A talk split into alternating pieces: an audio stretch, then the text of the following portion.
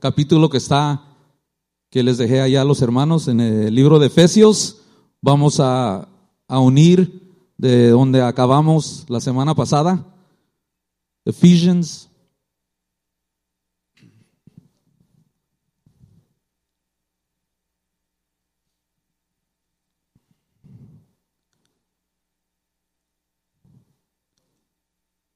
El cristiano siempre está en guerra espiritual, no hay que olvidarnos y vamos a aprender quién es ese enemigo, quién es.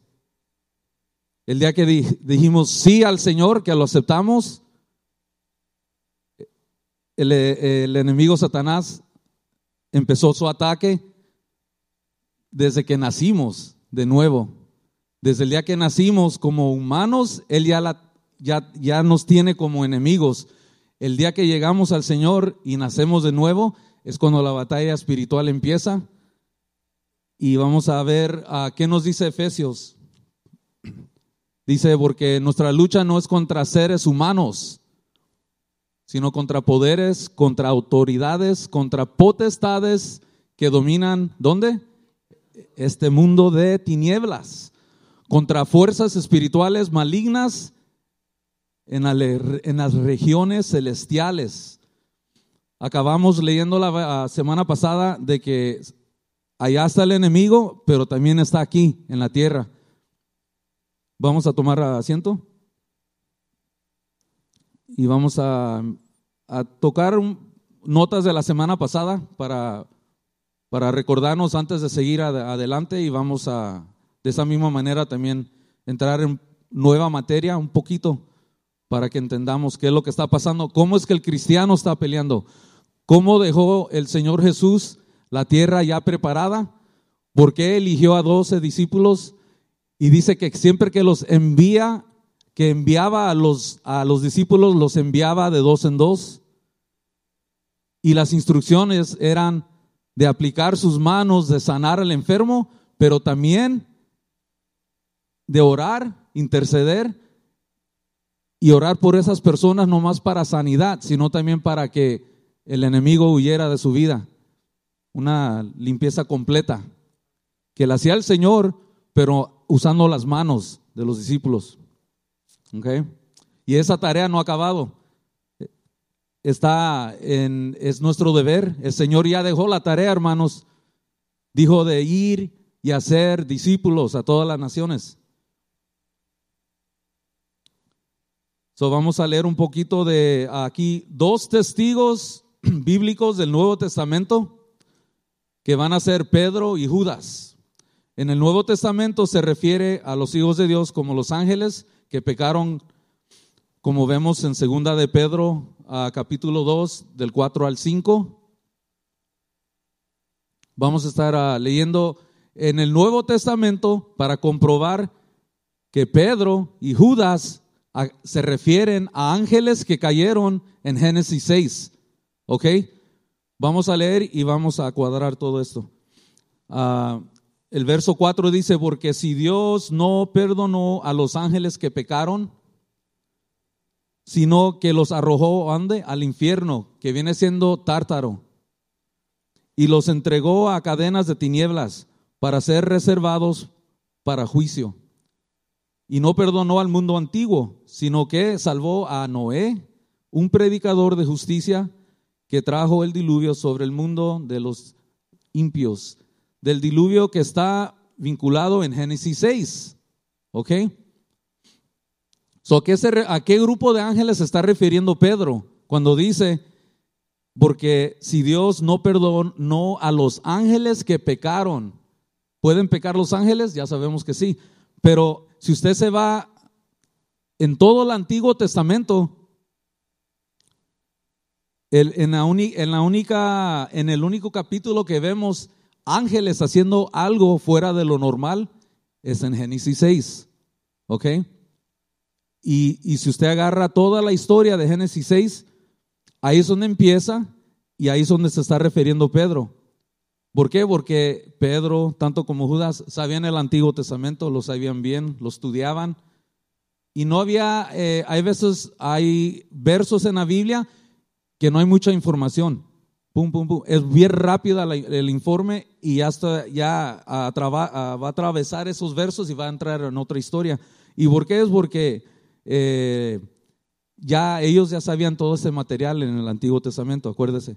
So, en el Nuevo ellos están citando. ¿Qué fue lo que pasó en Génesis 6? Ah, fue que Dios no perdonó a los ángeles que pecaron, sino que los arrojó al infierno, a Tártaro. Tártaro es la posición más baja eh, que, existe eh, en, el centro de la tierra. ¿Okay? Ahora dice aquí, generalmente se entiende que el Tártaro es un lugar donde están encarcelados 200 vigilantes ángeles caídos. ¿Cómo sabemos que eran 200? Por lo que nos enseñó Enoch la semana pasada. El Tártaro es el lugar donde actualmente se mantienen atados a ciertos ángeles pecadores confinamiento permanente, dice aquí. Esta palabra griega tártaro solo se usa una vez en el Nuevo Testamento. No hace referencia al destino final de los malvados ni al infierno. El tártaro ni siquiera es el destino final de los ángeles. Por lo tanto, es lamentablemente, dice, que algunas versiones en inglés traducen el término como infierno para hablar de tártaro porque confunde este lugar con el lugar del juicio final de los malvados. O sea, el tártaro es, un, es una prisión temporal. Cuando llegue el, el, juicio del trono blanco, que es después del milenio, es cuando esos ángeles van a ser juzgados y van a ser arrojados al lago del fuego, que ya está. En la escritura ya nos habla de ese lugar. Para allá van a dar el anticristo, el falso profeta, eh, y estos ángeles. Okay. Ahora, ¿quién más habla de este lugar en el Nuevo Testamento? Judas, el medio hermano de Jesús. Nos dice en el capítulo 6, del verso 6 al 7. Y los ángeles que no mantuvieron su propio dominio. ¿Ok? O sea que ellos tenían un dominio, un sitio allá en el cielo. ¿Ok? Y dice que ese grupo se está refiriendo a cuál grupo? Al grupo de los 200. Había más de 200 hermanos, había más ah, vigilantes, ángeles vigilantes, pero 200 de ellos deciden bajar y dejar su propio dominio, ¿ok? Pero allá queda otro grupo y siguen ahí hasta este día. Vamos a tratar de, explicar qué, labor están haciendo los que quedaron arriba, que dónde están, ya sabemos que están encarcelados los 200 que bajaron, y dice aquí, sino que dejaron su propia morada, hogar, espacio. Eso es lo que significa por morada. Él los ha reservado en cadenas eternas bajo la oscuridad para el juicio del gran día, el gran trono blanco. Y mire con qué lo compara. ¿Por qué Judas hace esta comparación? Habla de los ángeles que desobedecieron, que están encarcelados, pero mire qué ejemplo nos da. En el verso 7, así dice, también Sodoma y Gomorra y las ciudades vecinas son puestas como escarmiento al sufrir el castigo del fuego eterno por haber practicado como aquellos inmoralidad sexual y vicios contra la naturaleza. ¿Qué ejemplo está usando? inmoralidad sexual. So, si Judas dice aquí, como Sodoma y Gomorra y las ciudades alrededor de ellas, de manera similar a estas, habiéndose entregado a la inmoralidad sexual y ido tras la carne extraña.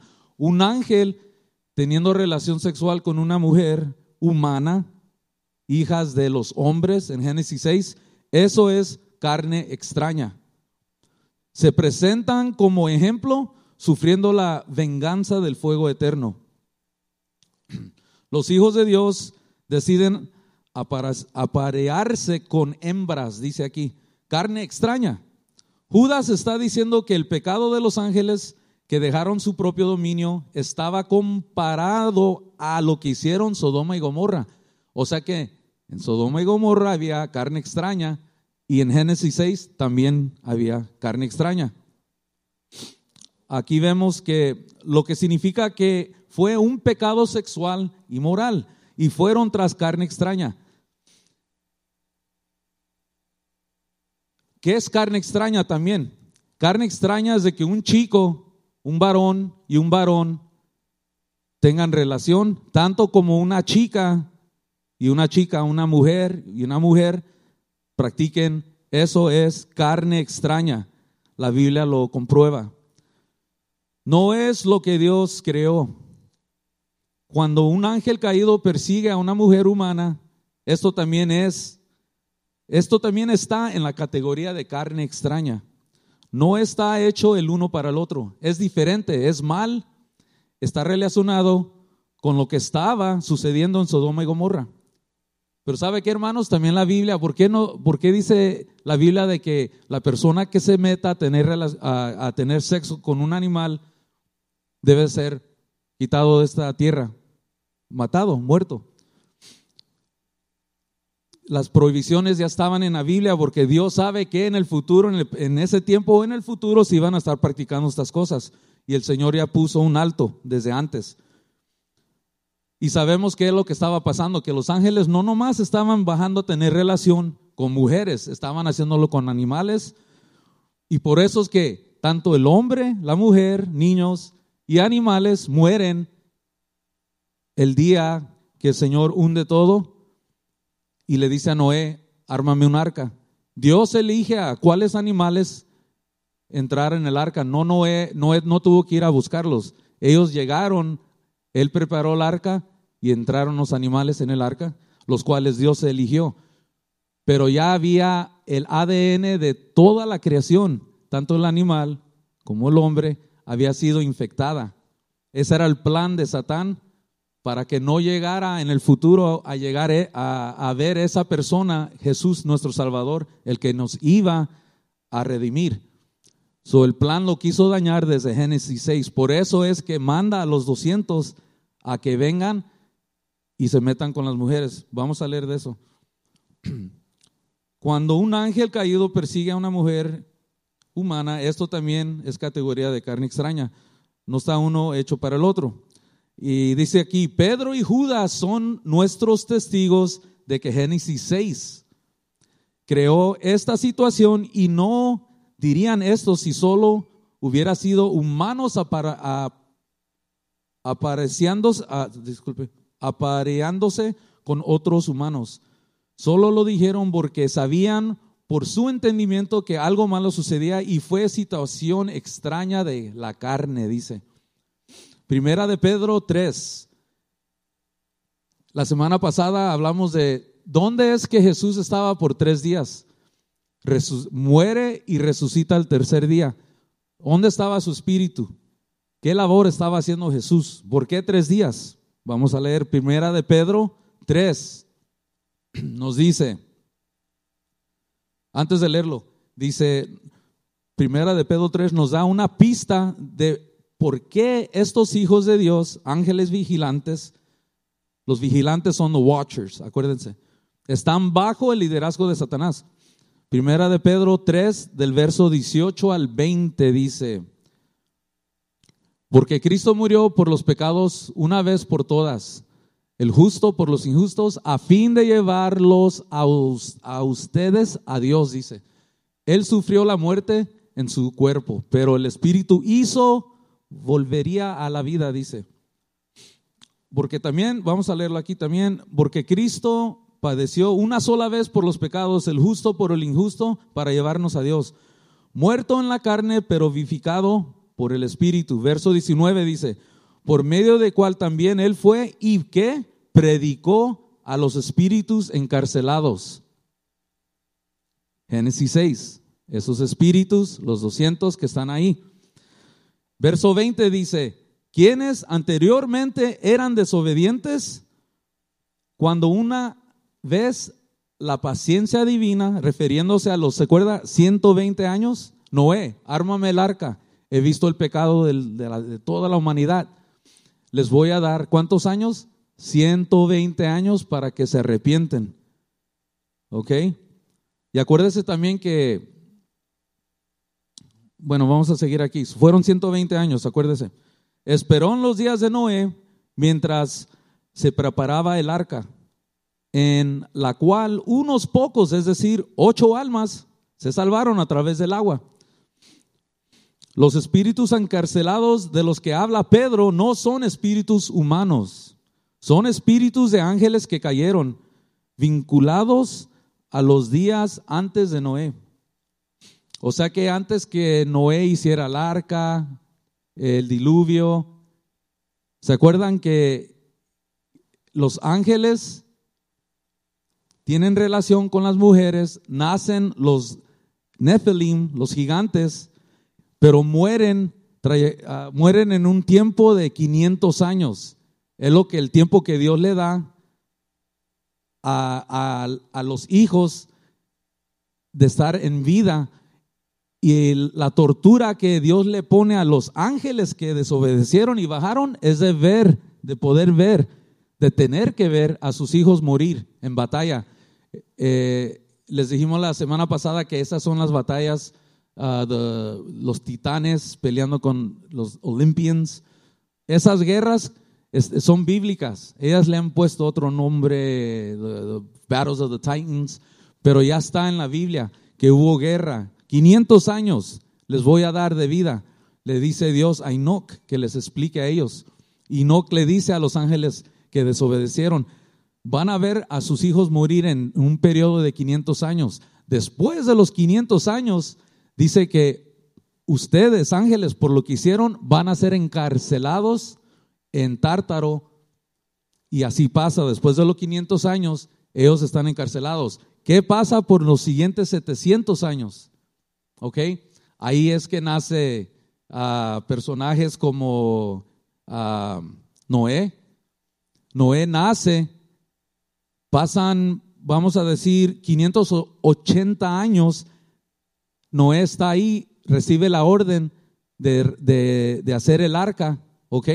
Y por los siguientes 120 años, él está armando, armando, predicando, predicando como a hoy lo estamos haciendo. Y hay mucho, mucho mensaje eh, profético.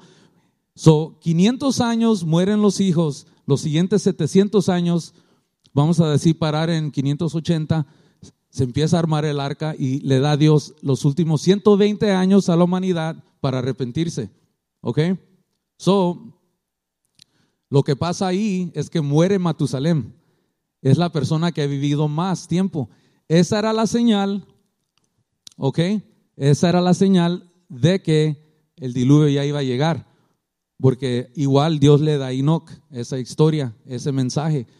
Y Matusalén muere y hay siete días en el cual el arca está abierto y no entra la humanidad, entran los animales.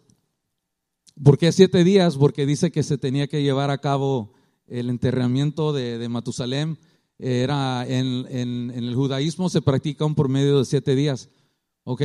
So, en ese tiempo también parece que hubo una boda y al mismo tiempo hubo, un sepulcro, un funeral, porque muere Matusalén, pero también se eligen a las tres esposas de los hijos de Noé. A tres esposas que también entran en el arca. ¿Ok? Y después vamos a hablar de eso. Acuérdese de ese punto. Uh, aquí nos dice, Primera de Pedro nos enseña que una vez que Jesucristo murió, Déjeme estar seguro, no me quiero pasar. Ok, dice aquí, primera de Pedro 3.20 y vamos por aquí. Ok, ¿quiénes, dice, anteriormente eran desobedientes cuando una vez la paciencia divina, refiriéndose a los 120 años del diluvio, esperó en los días de Noé, mientras que se preparaba el arca en la cual unos pocos, es decir, ocho almas se salvaron a través del agua. Los espíritus encarcelados de los que habla Pedro no son espíritus humanos, son espíritus de ángeles ah, que cayeron vinculados en los días de Noé. Y aquí dice Primera de Pedro, no, Primera de Pedro nos enseña que una vez que Jesucristo murió, su alma y su espíritu descendieron a dónde? Al Seol. En hebreo se dice Seol. equivalente en el griego a Hades. Son el griego le dicen Hades, que es el mismo lugar que el Seol. O Gehenna, que es que se usa en el Nuevo Testamento para infierno. Gehenna, infierno, el mismo lugar. En el griego es Hades y dice que en el hebreo se le dice Seol. Y todos son el mismo lugar. La morada de los muertos dice, o de los espíritus difuntos, un lugar temporal donde se guardan las almas mientras esperan la resurrección final, que se derriba de la palabra hebrea hinom. Y todo, otra vez, todo significa el mismo lugar. Jesús le dijo al ladrón en la cruz, acuérdense, Jesús está en la cruz, tiene dos ladrones, uno a cada lado. Jesús le dice al ladrón, el que se arrepintió. Dice, en la cruz, ¿cuándo fue salvo? Dice, Jesús le dijo al ladrón en la cruz, ¿cuándo fue salvo? Hoy estarás conmigo, ¿dónde? En el paraíso. ¿Qué es un término técnico que no se refiere al cielo, sino a la parte del paraíso del seno de Abraham, en el centro de la tierra, porque nadie podía ir al cielo porque no se había hecho la expiación. So, el ladrón muere, Jesús le está diciendo, hoy estarás conmigo en el paraíso, pero el paraíso, porque Jesús todavía no había muerto, estaba ahí con vida, dice, la expiación no había uh, ocurrido todavía, dice, por eso le dice, estarás donde? En el paraíso, lo que viene siendo el seno de Abraham, ¿ok? Que es el centro del planeta Tierra, en el puro centro, ahí es que estaba el seno de Abraham, porque no había sido hecho la expresión. Ahora, después de la muerte de Jesucristo, ahora lleva a la gente del seno de Abraham o el paraíso al cielo. Ahora sí tenemos entrada. Y esta entrada la podemos tener recta ah, con el Señor porque ya pagó el pago en la cruz ya pagó por todos nuestros pecados. ¿Cuánto dicen amén a eso? No tenemos que ir al centro de la tierra, estar ahí, en el seno de Abraham. Ellos ya todos han sido removidos, ¿ok? Y eso pasó cuando? Cuando Jesús resucitó. Ahora, dice, lleva a la gente al seno de Abraham o el paraíso del cielo. Así que ahora un creyente va al cielo porque se ha hecho la expiación. Pero antes de la expiación todos iban al seno de Abraham o al paraíso. Hay cuatro ubicaciones en el centro de la tierra. El paraíso es donde los humanos regenerados, renacidos o convertidos, claro, a Jesús, espiritualmente restaurados a un estado mejor, más alto o más digno, dice, fueron ahí. El abismo es donde los ángeles caídos están temporalmente confinados. Ese es, el grupo 2. Dice que hay cuatro. ¿Ok? So vamos por el paraíso. Eh, también habla del abismo, donde los ángeles caídos están temporalmente confinados. El infierno es donde van los humanos no regenerados y el tártaro, ese es el cuarto, es donde los ángeles confinados permanentemente están. ¿Ok? So, vemos ahí eh, el trabajo que hizo Jesús.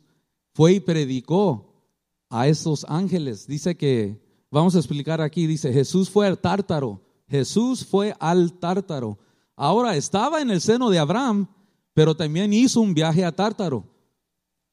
¿Por qué? ¿Por qué iba Jesús a predicar a los espíritus en la cárcel?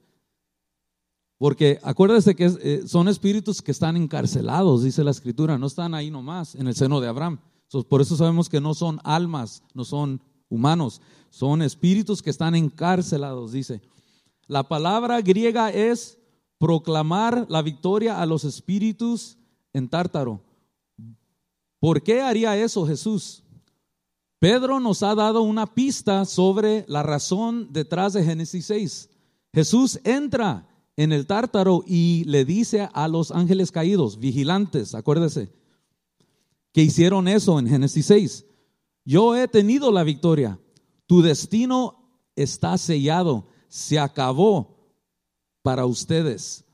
Lo que estaban intentando hacer ha fallado. El hecho de que yo esté aquí muestra que fallaron. No les queda más que el lago de fuego, dice. Y en Génesis 3 nos dice por qué Jesús proclamó esto a los ángeles caídos. Acuérdese la primera profecía en, Génesis 3. La simiente de la mujer te aplastará. Y pondré enemistad entre ti y la mujer. Y entre tu simiente, that means children. Simiente significa criaturas, vidas. Entre tu simiente, descendencia.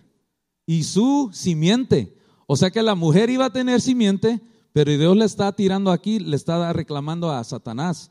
Le está diciendo, la simiente de la mujer te aplastará a ti, le está hablando directamente. Y pondré enemistad entre ti y la mujer, y entre tu simiente, simiente de, de Satán, del enemigo, y su simiente, refiriéndose a Eva. Él aplastará tu cabeza y tú golpearás su calcañar.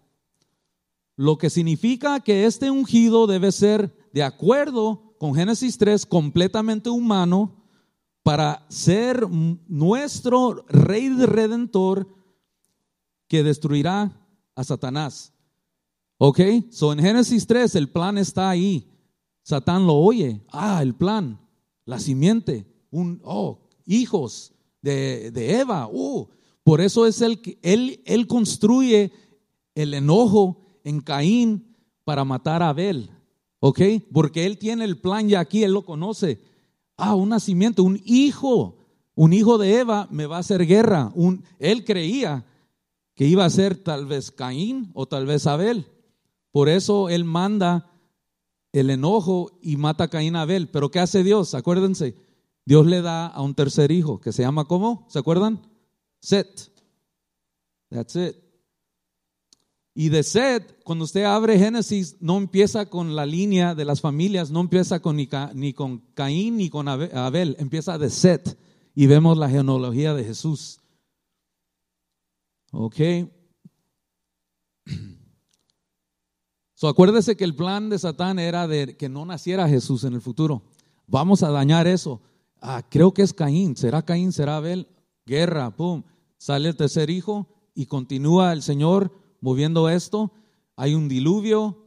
El diluvio no ocurre ah, en los 500 años cuando los ángeles están bajando a tener relación con las mujeres. Ahí no es que ocurre. Pasan otros 700 años. ¿Qué estaba pasando en esos 700 años? Ahí es donde Dios nos compara con Mateos 24, que nos dice que tal como los días de quién?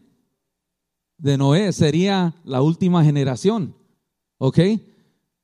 So no es, acuérdense que el, el, el abuelo, tatarabuelo de Noé se llamaba Jared. ¿Ok? Jared tiene a un hijo que se llama Enoch. ¿Ok? So en ese tiempo, no es en ese tiempo que está sucediendo eh, eh, que el Señor le entra la idea de vamos a traer un diluvio. No son en esos 500 años. O sea, no fue que los ángeles bajaron y tenieron relación que, que, hizo que el Señor entrara en un furor, entrara en esa idea de decir, vamos a traer un diluvio. Pasan 700 años. ¿Qué era lo que estaba pasando? ¿Por qué Dios decide en ese entonces decir, Noé, arma el arca? ¿Sabe lo que estaba pasando, hermanos? Ahí es donde estaban mezclando el ADN de animales, humanos. Y es exactamente, para la otra semana vamos a tratar de enseñarles ¿Qué es lo que está pasando en, la ciencia, en laboratorios? ¿Ok? Se sabe ya de que cada estado en los Estados Unidos, cada estado de los Estados Unidos ya tiene laboratorios donde hay animales que no son hechos entre animal, animal con animal, están hechos por hombre, son clonos. Le, le dicen the human pig, el puerco humano y dice que pueden ir a ese animal, abrir una parte del estómago y sacar órganos que son humanos. Fíjese, hechos por hombres, clonos, pero que si alguien está en el hospital necesitando un kidney, un riñón, ah, algo, algo que, no le funcione, que no le funciona, pueden pagar miles y ir y sacar e, e, esos órganos de animales ya clonos y lo van a estar haciendo y están mezclando, hermanos, están mezclando sangre de animal con humanos. Yo conozco, hay gente que está yendo a cruzar la línea frontera y se están yendo a, hacerse transfusión de sangre de animal. Y Dios, eso es prohibido en la Biblia, hermanos. Dios no quiere que eso ocurra. Y la persona se levanta, se siente, uh, me siento fuerte, me siento aquí. Eso es, eso es una tilde de lo que está pasando. Se los voy a poder explicar con más estudio. Sigan orando por mí. Acuérdense que soy un estudiante de aquí, de la universidad, y este, me interesó esto. Nos pusimos de acuerdo con pastor y estamos enseñándolo. So, estamos en los días de Noé, hermano. Eso ya está pasando. So, todo se está moviendo y, y nada se le pasa a Dios. Nada, nada. ¿Por qué fue que el libro de Enoch Acuérdese, se encontró a mediados de 1946, 47, que fue cuando se encontraron los pergaminos en el Mar Muerto. ¿Por qué? ¿Por qué estaban en el Mar Muerto? Ah, es porque el general Tito vino a atacar a Jerusalén y todos los utensilios, todo lo que se usaba en el templo, ¿dónde los escondimos? Fueron a esconderlos al Mar Muerto. Ahí están. En 1947 se encontraron el libro de Isaías, todo lo que es el Antiguo Testamento y el libro de Enoch y muchos otros hermanos. Y, y Enoch nos dice que ese libro no iba a ser para la generación en actualidad en la que estaba Enoch. Todo estaba ocurriendo, él lo escribió, pero dice, estas señales son para una generación en el futuro, en el futuro. ¿Y por, qué, por, qué, en 1947, hermanos? Estamos en vida. Estamos en el 2021 y esos libros se están estudiando y estamos viendo cómo aplica a nuestra generación. So, para siga orando, ayúdenos para, para poder este, eh, seguir oriendo. Amén, amén. aquí vamos con uh, el apóstol Pablo, dice aquí.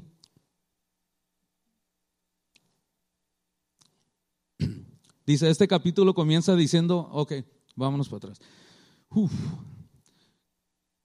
Ejemplos de, de, la guerra, la guerra espiritual de la que estamos hablando, hermanos, ok.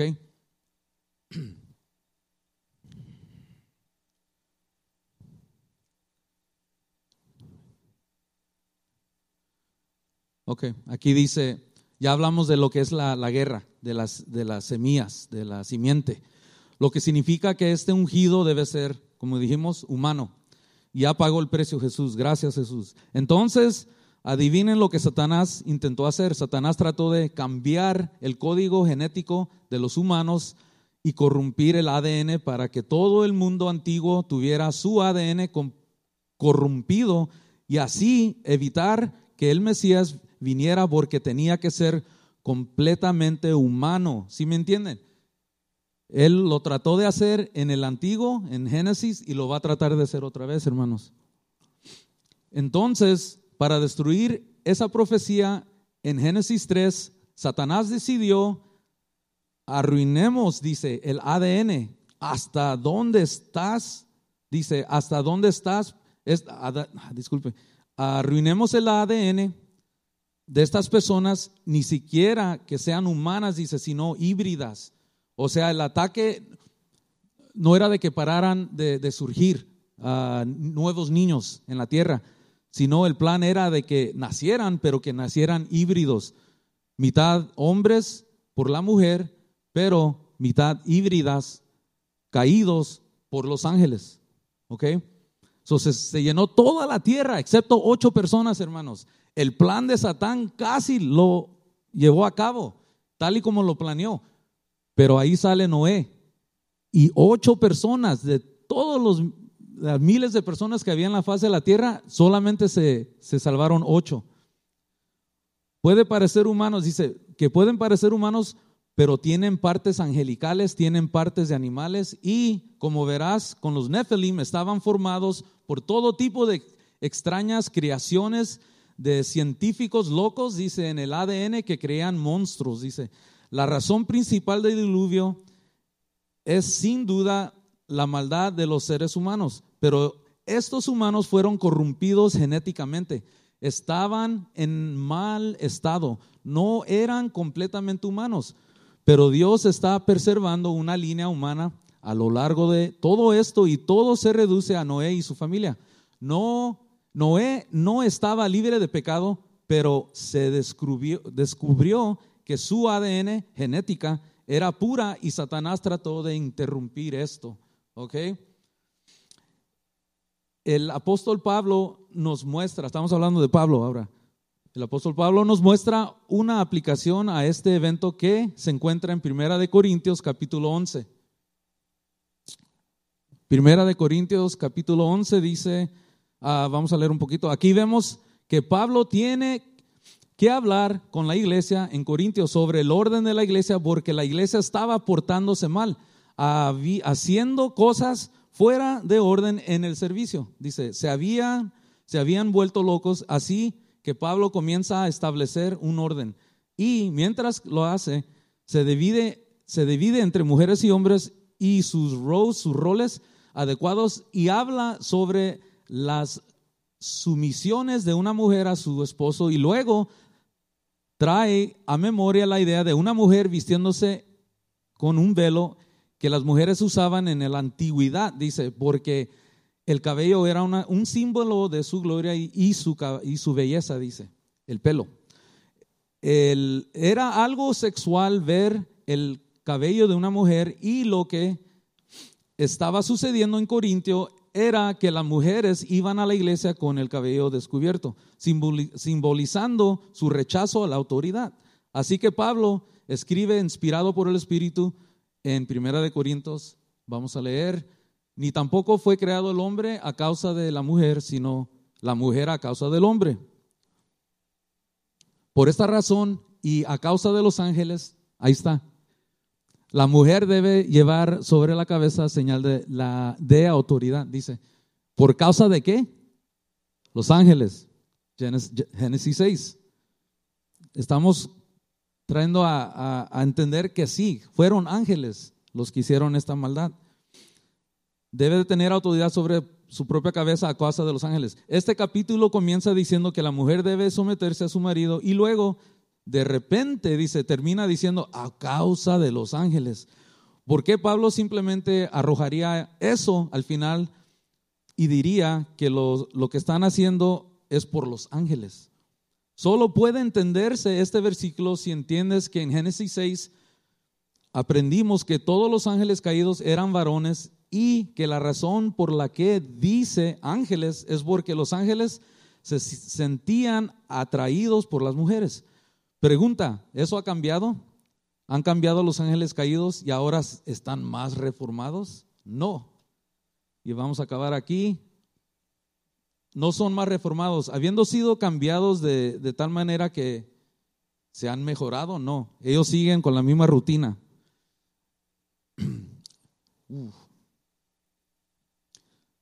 Hay un tema espiritual que ah, hay un tema espiritual que los esposos y esposas deben comprender. Aquí estamos hablando de guerra espiritual. Los hombres y las mujeres siempre deben someterse a cualquier autoridad que esté por encima de ellos. Pablo está tratando de advertirnos que la autoridad es, una, es un gran problema con el grupo angelical y que no es que las mujeres tengan que usar un velo en nuestros días modernos. ¿Sí me explico? Sino que si una mujer que está casada con su esposo se niega a someterse a su autoridad, se vuelve vulnerable a los ángeles caídos.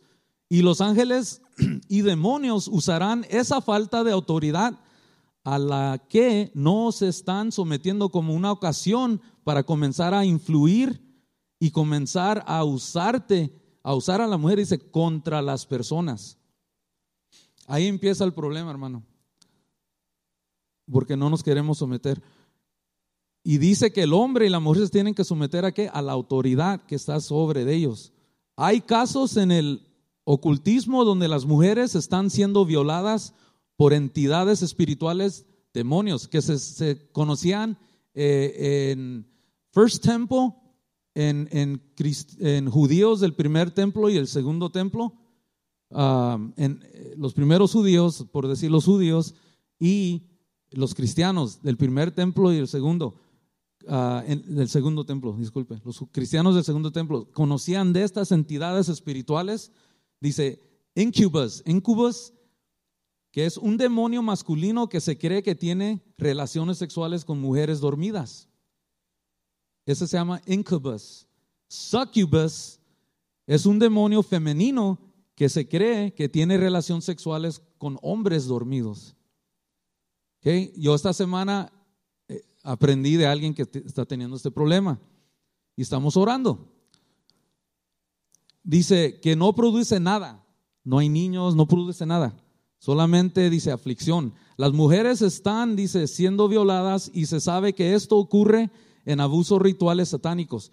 Pero obviamente ese tipo de mujer, dice, ese tipo de mujeres son incrédulas que no tienen autoridad. ¿Por qué? Porque están envueltas en qué dice aquí? En santería. Dice que no tienen autoridad y los demonios pueden hacer y salirse con la suya, dice. Ahora, para las mujeres creyentes, ¿cuánto dicen amén? Las mujeres. se hará vulnerable, dice, se hará vulnerable se hará vulnerable si se niega a someterse a la cabeza de hogar, que es el marido. Los ángeles caídos verán eso y se aprovecharán de eso. En el siglo I, el apóstol Pablo escribe que si una mujer entraba con la cabeza descubierta, simbolizaba el rechazo, dice, a la autoridad. Y en ese momento, luz verde, los demonios vendrían a ella para influenciarla endemoniarla, reprimirla, oprimirla y para usarla contra su esposo y contra toda la autoridad que hay en su vida. Los hombres que no toman su papel de cabeza de hogar, that's for us, men.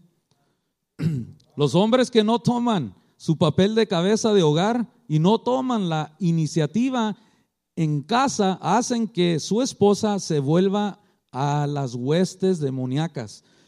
Nuestros hogares tienen que ser el correcto, dice, el correcto hogar. El hombre tiene que ser el líder espiritual y las mujeres deben someterse a eso. Si esto no ocurre, nos abriremos a nosotros mismos como lo hizo la iglesia de Corintio. El apóstol Pablo nos dice que nos aseguremos de estar bajo autoridad debido a este problema de los ángeles, los vigilantes, los Benai Elohim los malos, acuérdese. Dios es bueno, a ponernos de pie y vamos a seguir aprendiendo para la otra semana el Salmo 82, que nos va a explicar lo que pasó en la Torre de Babel. Sígase acordando entre la semana que hay un enemigo que está allá en el cielo y de ese mismo grupo bajaron 200 que hoy en día están encarcelados, están bajo nuestros pies. ¿Ok? Pero acuérdese que el Nefelim, el gigante, cuando muere, el espíritu de ese Nefelim no es permitido ni allá ni allá. Está aquí en la tierra. Espíritus sin cuerpos que andan buscando cómo entrar en las almas para poder actuar y poder hacer su maldad, pero no, la, no tienen cuerpo para hacerlo, hermano. Hay un espíritu. Nosotros somos cuerpo, alma y espíritu. ¿Ok? Y ese espíritu está ¿dónde? En este cuerpo. ¿Ok? El espíritu del Nephilim, el cuerpo ya murió. Los gigantes, ¡pum! Los estamos todavía encontrando. En Catalina Isles encontraron un, un, cuerpo, el, el, lo, que es el cuerpo de, de, un Nephilim eh, de tamaño, vamos a recordar, de 15 pies. Lo tienen en fotografía y el Smithsonian, el Museo Smithsonian, se está encargando de ir y agarrar esos cuerpos y se deshacen de ellos. ¿Por qué será? Pues ya dimos a entender de que el encontrar Nephilim y esos cuerpos va a dañar lo que es la nueva era, the New Age, lo que es um, todo lo que ya estudiamos, las teorías que han traído para tratar de destruir la Biblia. ¿Ok? Um, todo eso está ahí, vamos a, seguir estudiando. So, acordémonos de, una vez más dice aquí, que los hombres y las mujeres siempre deben someterse a cualquier autoridad que esté por encima de ellos. Un ejemplo, la policía. ¿Verdad? Ellos están sobre nosotros. En esta iglesia hay un pastor, una pastora. Nos sometemos a esa autoridad. Estás en la corte, el juez. ¿Ok? Estás en tu casa, esposo y esposa. ¿No tienes esposo? El Señor es tu, tu líder, Él es tu cabeza, Él pelea por ti. ¿No tienes esposa? Bueno, órale al Señor y te va a traer una. Amén. ¿Cuánto dicen amén? Dios es bueno.